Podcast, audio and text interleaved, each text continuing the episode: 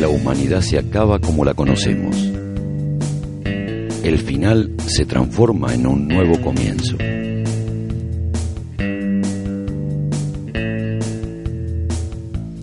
Una producción de la universalradio.com. Idea original, locución y escrito por Gabriel Sansol. Colaboración, dirección, Silvina Zaneta. Música, Antonio Candel. Hoy escucharemos capítulo 7, primer temporada. Llegó la Navidad.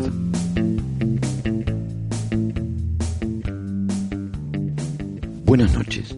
Estamos otra vez aquí, transmitiendo desde Colonia y Barrondo, Madrid. Recuerden que esta no es una transmisión de emergencia, esta es nuestra historia, quizás una parecida a la que viven ustedes. Ya saben, se puede sobrevivir. Estamos en el reinado Ibarrondo. Si necesitan cobijo, seguro el rey José les acogerá entre sus súbditos. Era increíble, pero en algo más de ocho meses pasamos de estar encerrados a estar construyendo nuestra ciudad. Pasamos de esconder la cabeza bajo una silla a alzarla y querer tener una vida normal nuevamente. Pasamos de estar solo a ser más de mil y criar setas, gallinas, peces, a generar energía y sobre todo a tener una gran fiesta de Navidad.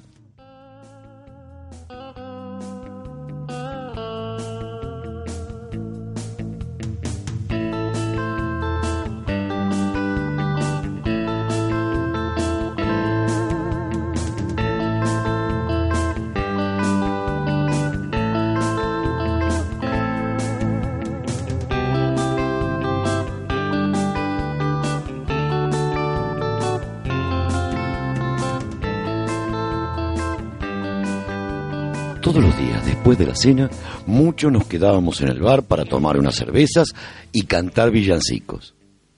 Adrián, que siempre quería jubilarse antes del holocausto, ahora trabajaba todo el día como un adolescente. Tenía un ayudante al que le explicaba todo y lo hacía aprender un montón. También le hacía realizar los trabajos pesados que él ya no podía hacer. Entre los dos reparaban mecanismos de todo tipo pero por la noche ambos entraban en el bar en busca de cervezas y cantaban. Freddy, como siempre, llevaba su tablet llena de videos para hacer karaoke. Y nos lo pasábamos genial. Hasta que se apagaban las luces, ya que no podíamos desperdiciar tanta energía como para quedarnos hasta altas horas de la noche.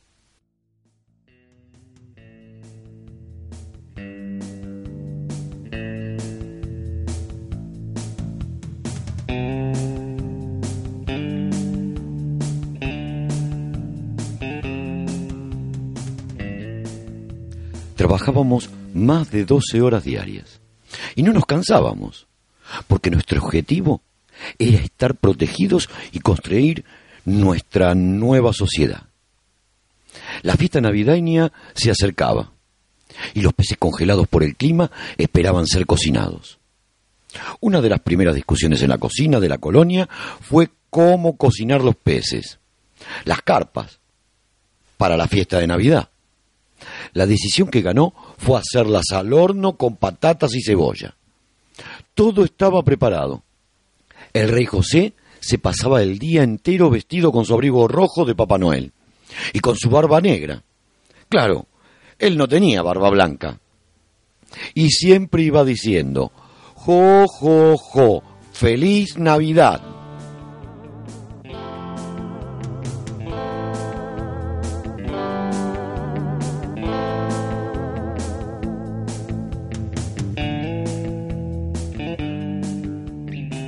Por otro lado, Leticia pidió audiencia real con José y le planteó que se les permitiera acceder a un local para abrir una peluquería. Y verdaderamente una cosa muy necesaria. Estábamos casi todos los hombres con barba y en general teníamos unas greñas horribles. sacando a alguno que otro que se las ingeniaba para cortarse y acomodarse el cabello. El resto éramos un verdadero desastre. Solo lo escondíamos debajo de los gorros de invierno. Así que unos días antes de Navidad se inauguró la peluquería y todos pudimos tener el cabello arreglado para la fiesta. Bueno, las chicas ya aprenderían a hacerlo, porque por ahora eran un desastre. Pero el pueblo ahora tenía una peluquería y de a poco sus encargadas iban cortando cada vez mejor.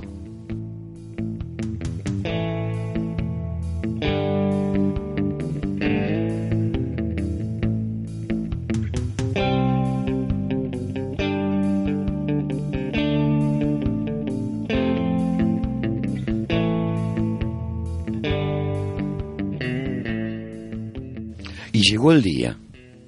La jornada del 24 se trabajó solo hasta las 17 horas. Y todos fueron a arreglarse para la cena, vistiendo sus mejores galas. Los días anteriores se dio la orden de economizar energía al extremo. Así ese día podíamos estirar la fiesta hasta altas horas de la noche. La electricidad nos la daban los paneles solares que teníamos instalados.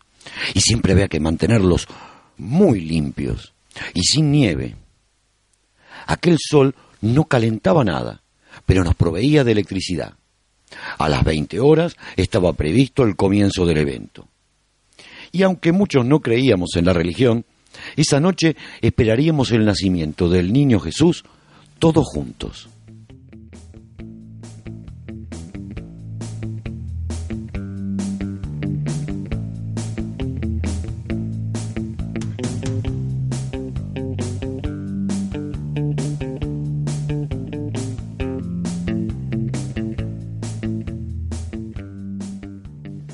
El decorado del salón era sencillo, pero brindaba esa calidez necesaria para estas fechas.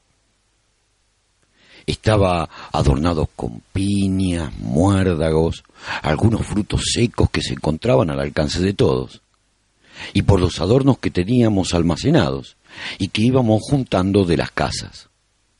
Las calles también estaban llenas de adornos. El bar ya no era solo el bar, en su muro se instalaron los monitores de vigilancia del perímetro interior y exterior. Era una manera de que los que controlaban no tuvieran que quedarse fuera de reuniones o asambleas. Más de 400 cámaras vigilaban hasta el último recoveco de la colonia. Cada uno de los habitantes tenía un sitio asignado en una mesa. El pueblo fue llegando y acomodándose en su lugar. A las 20.30 entró el rey con su comitiva y ocuparon la mesa real. Se hizo un silencio, como esperando una palabra de José.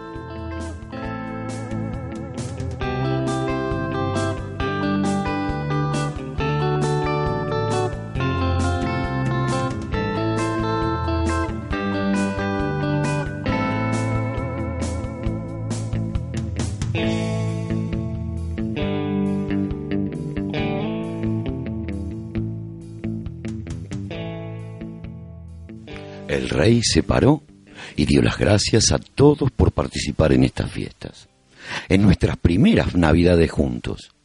Y dijo algo así como que el año pasado festejaron estas fiestas en familia.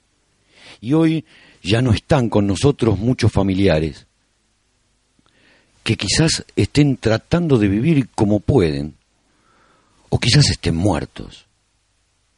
Pero nosotros, estamos vivos. Y le he pedido a Tito que haga un listado de lugares a explorar, para tratar de encontrar a todos los parientes de la comunidad. Y esa será una tarea a realizar en primavera, después de la primera siembra. Toda la gente ovacionó esa frase. Y José continuó diciendo que esta era la primera Navidad en la colonia y les prometió que la próxima sería mucho mejor, gracias al trabajo en equipo, a la unión y al respeto de todos. Ahora que empiece la fiesta. y así se desató la segunda ovación al rey.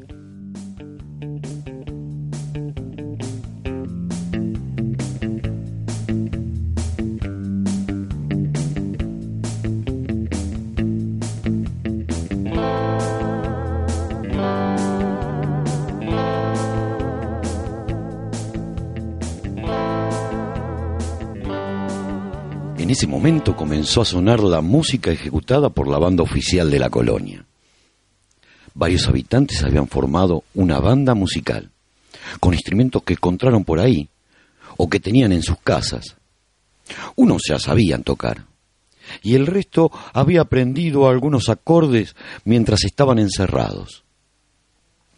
La mesa se comenzaba a llenar de comida, y todos reíamos y cantábamos. Cuando trajeron los peces, José agradeció al equipo que los había conseguido. Y también a las cocineras que los habían cocinado con tanto amor. Verdaderamente todo estaba riquísimo. También el haber buscado los peces había logrado que nuestra comunidad floreciera de esta manera. Todo cambió gracias al capricho de José por comer carne. Se lo tendríamos que agradecer a él a pesar de todo.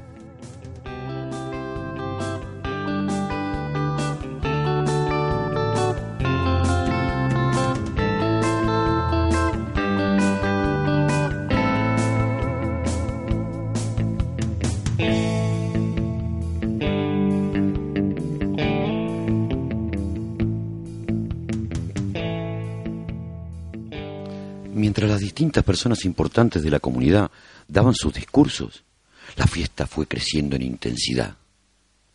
Y mi cabeza voló hacia el pasado. Dejé de escuchar las voces, los cantos, las risas y el ruido de los cubiertos. En ese momento recordé las navidades en Argentina, con el calor que a veces nos dejaba respirar y obligaba a quedarnos hasta altas horas de la noche en parques, jardines o en las terrazas, escapando del mismo. Pensar que aquí nos quedamos dentro, escapando del frío. Qué distinto que se festeja aquí y allí. ¿Cómo estarán festejando en otros pueblos? ¿En otros lugares estarán festejando? ¿O no estarán haciendo nada? Tenemos que agradecer el privilegio de tener esta fiesta. ¿Quién sabe cómo están las otras comunidades? O esas personas que están absolutamente solas. ¿Qué habrá sido de mis hijos?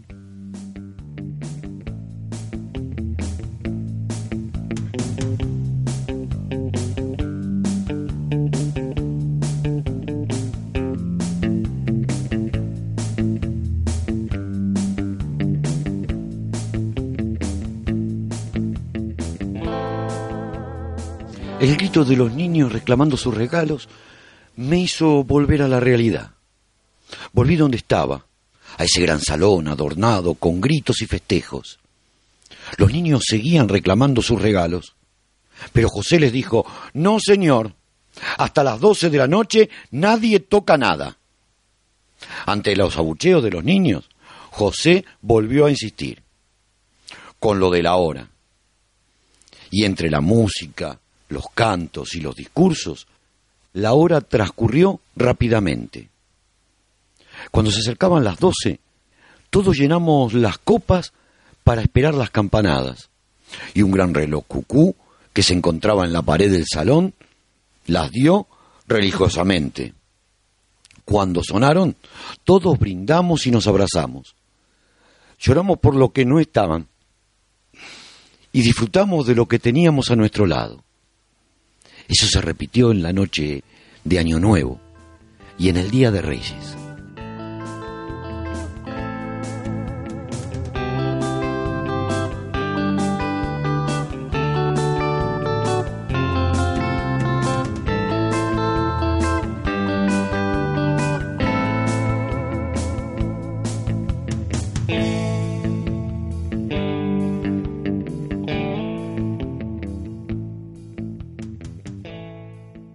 Pasado ese momento tan especial, Pedro me pasó un papel escrito con una letra complicada de leer. Y en él decía, Querido Papá Noel y Reyes Magos, todos los años les escribo pidiendo juguetes para mí, pero este año quiero pedirles otra cosa. Quiero pedirles que a los abuelos que no veo hace muchos meses, quiero que a ellos sí les den regalos, los juguetes que siempre quisieron. Quisiera darle también de regalo un abrazo al tío Paco y a la tía Ana. Quisiera poder volver a jugar con mis primos y mis compañeros de la escuela, que nunca más vi. Quisiera que nunca más se escucharan explosiones, ni que la gente grite o llore. También quiero mucha felicidad para el rey José, que permitió que mis padres rieran otra vez. Papá Noel, esta vez no quiero ese gran juguete. Esta vez preferiría ver a toda esa gente que dejé de ver desde hace un año.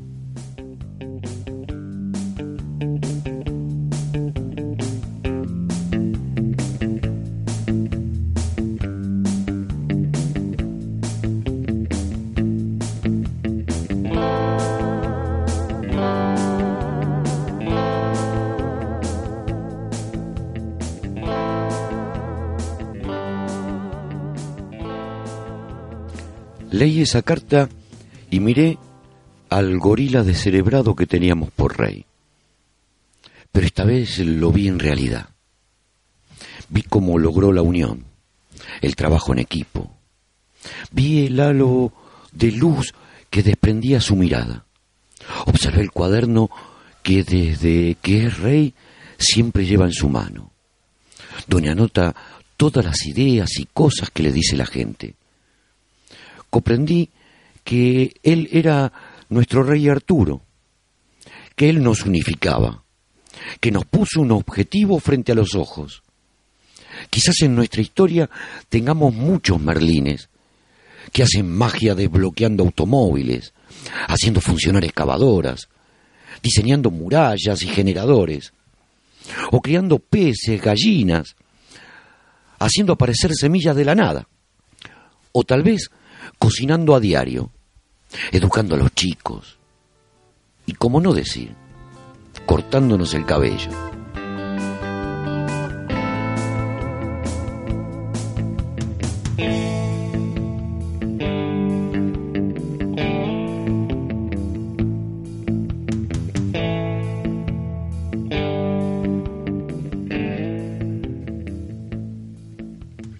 Desde ese año en la Navidad no solo festejamos el nacimiento de Jesús, también festejamos nuestro renacimiento, el nacimiento de una nueva sociedad, esperando no cometer los mismos fallos que el anterior, para no tener el mismo final. El mundo se rompió y desapareció, pero nuestro mundo está naciendo. Lo hace con un rey Arturo que hoy se llama José, y que quizás en miles de años sea una leyenda que nadie sabrá si verdaderamente existió o solo fue una manera de explicar las cosas. Roberto, me parece que la historia de hoy la dejamos aquí, recordando a los niños con sus juguetes aquella noche y a los grandes sueños de una nueva vida. Esos niños que se tiraron horas jugando con pelotas de papel. Increíble. Los papeles fueron su mejor regalo. Estamos en Colonia y Barrondo, Madrid, recordando una Navidad con cena de peces gracias a un rey valiente y honorable, que nos dejó un camino a seguir, creando un mundo mejor. Corta, Roberto. Esto ya está.